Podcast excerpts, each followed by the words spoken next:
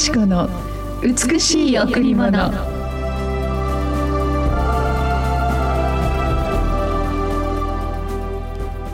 私を愛する者を私は愛する。私を熱心に探す者は私を見つける。私を愛する者を私は愛する。私を熱心に探す者は私を見つける。信玄八の十七。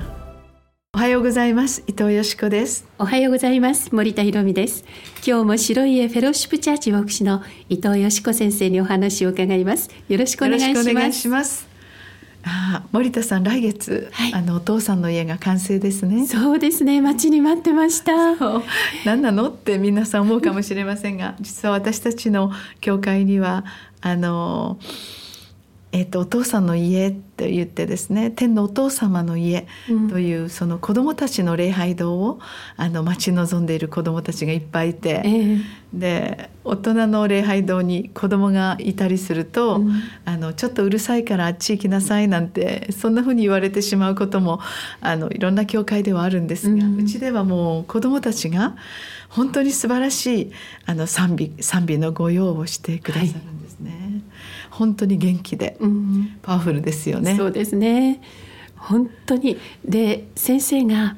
ずっと子どもたちを今これまで教育してきたじゃないですか、はい、私はその中に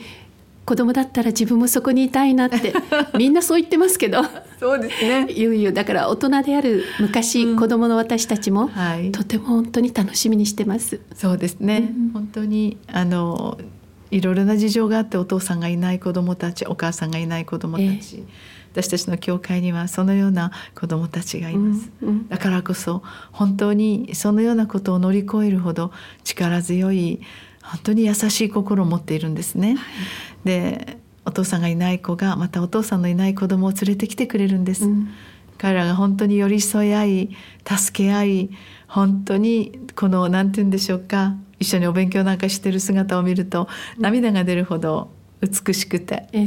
で自分たちの礼拝堂を作りたいってもうそれはもうずっと前から長い長い願いであり祈りだったんですが、うん、その自分のねこのお小遣いをこのいっぱい貯金箱に詰めて。うんこんなに重くなって、まあ、1円や5円や10円やいっぱい入ってるんですけど「先生これ全部お父さんの家建築に捧げます」って言って持ってきてくださるんですよね。うん。本当にお年玉とかクリスマスの時にお小遣いもらった、うん、そんなものをいっぱい貯めて、うん、そして自分は使わずに僕たちは教会があるから私は教会にお菓子いっぱいあるからって言ってその分をその貯金箱に入れて持ってきてくださる。うん本当にありがたいなって。その願いが本当に応えられて、えー、やっとこの美しいこのお父さんの家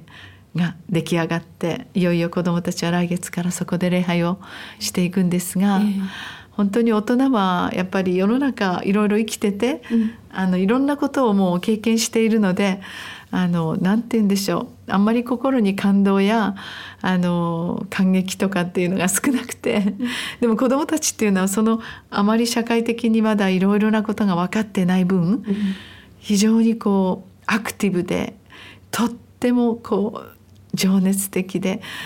すごい感動屋さんなんですよね、えー、だからやっぱり社会には子どもたちが本当にいることでどんなに私たち祝福いただいてるんだろうと思うほど、うん、この子どもたちから元気をもらいますね。そうですね、年を取った証拠かもしれませんが その中で本当に子どもたちが心を込めて天皇父様私が嘘をついてしまったことを許してくださいって大きな声で悔い改めの祈りをしたり、誰々ちゃんが病気です。あなたが助けてください。あなたが命の主ですからと涙を流しながら祈っていくその姿。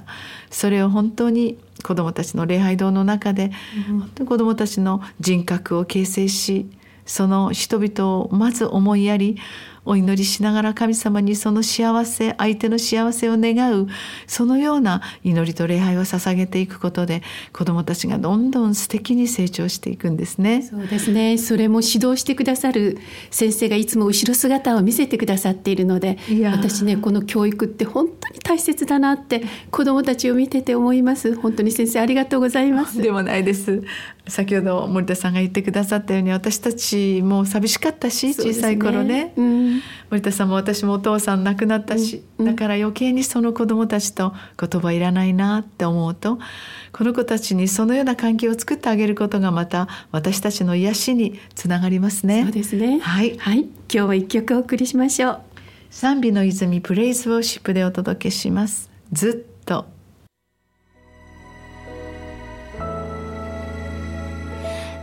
なたは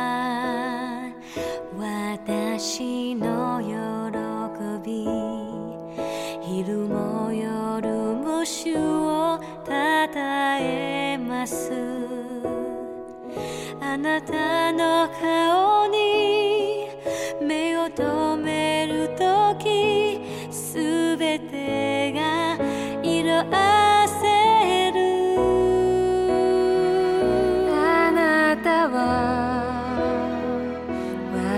賛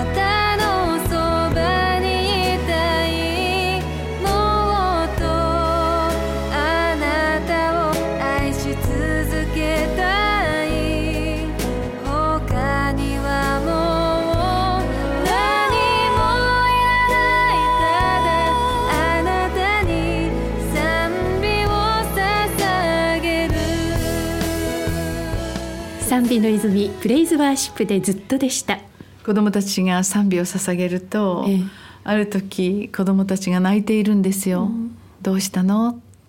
そうするとわからないけど神様の愛が神様の許しがわかるってそんな風に言うんですよね、うん、心に本当に見えないけれども手にも触れることもできないけども神様は確かに生きていて子どもたちの心にたくさんの愛と癒しを流してくださる。